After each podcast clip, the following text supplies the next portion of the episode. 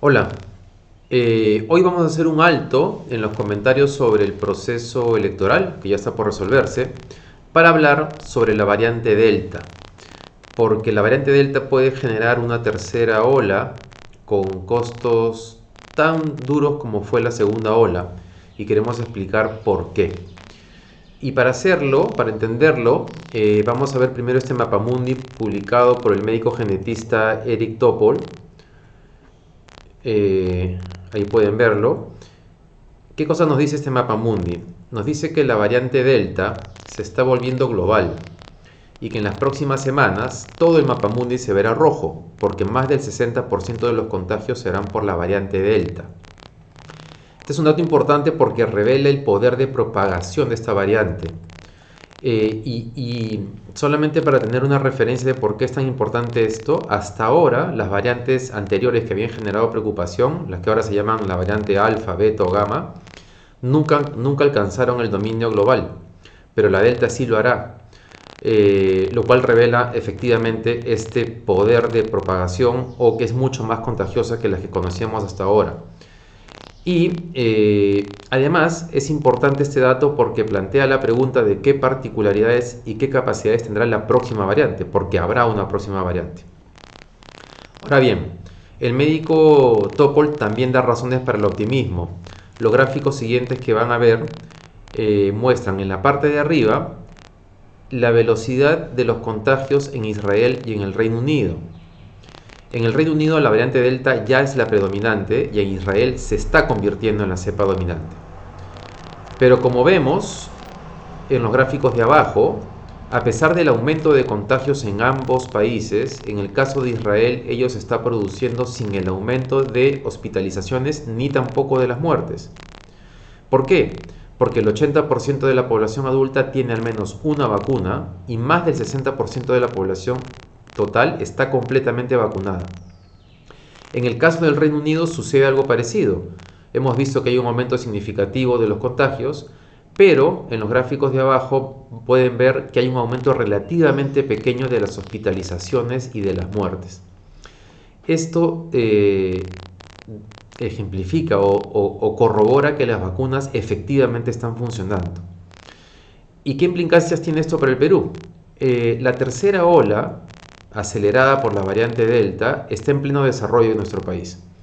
Y se convertirá esta variante Delta también en la, predominante. Lo que está sucediendo en Arequipa es tan solo una señal de lo que va a pasar en otras regiones del país. Felizmente, el proceso de vacunación está hoy aplicándose, ya esta semana debe terminar, o en, próximas, en la próxima semana, con los adultos mayores de 50 años. Y gracias a las vacunas adicionales que ha obtenido el gobierno y también a la velocidad que ha tomado el plan de vacunación, muy probablemente la tercera ola estará aún en ascenso cuando tengamos ya vacunada la población mayor de 40 años. Ello debe reducir el daño que va a causar la tercera ola, pero no debemos bajar la guardia. El Perú ya tiene más de 190.000 muertos por COVID y hay una especie de normalización de esta situación. Tenemos todavía la población menor de 40 años sin haber recibido la vacuna.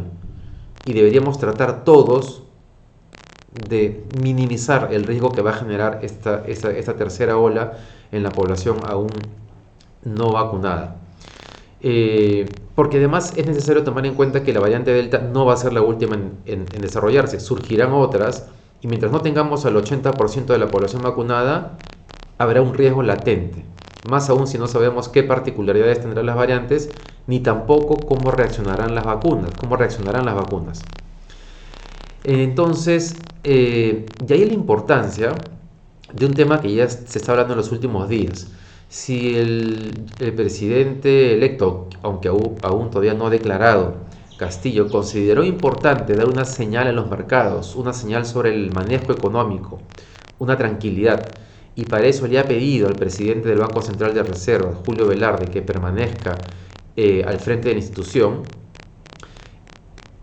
es importante que también considere darle tranquilidad al resto del país respecto a la necesidad de seguir eh, con, con, los equipos que están a cargo tanto de la adquisición de vacunas como los que están a cargo del plan de vacunación.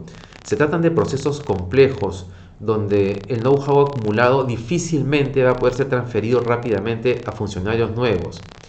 No hay tiempo para ensayos. De las decisiones que se tomen hoy depende la posibilidad de salvar vidas. Y ojo que, eh, si bien es cierto que el plan de vacunación está avanzando muy bien, en este momento se están resolviendo problemas. Por ejemplo, hay una distancia entre cómo avanza la vacunación en Lima y cómo está avanzando en otras regiones del país. Hay un segundo problema. Hay un porcentaje importante de personas que se han puesto la primera vacuna y que no han ido por la segunda vacuna. Entonces, hacer cambios en este momento en esos equipos que están intentando resolver esos problemas para acelerar más el proceso de, vacunación y de protección de, la comunidad sería un error terrible.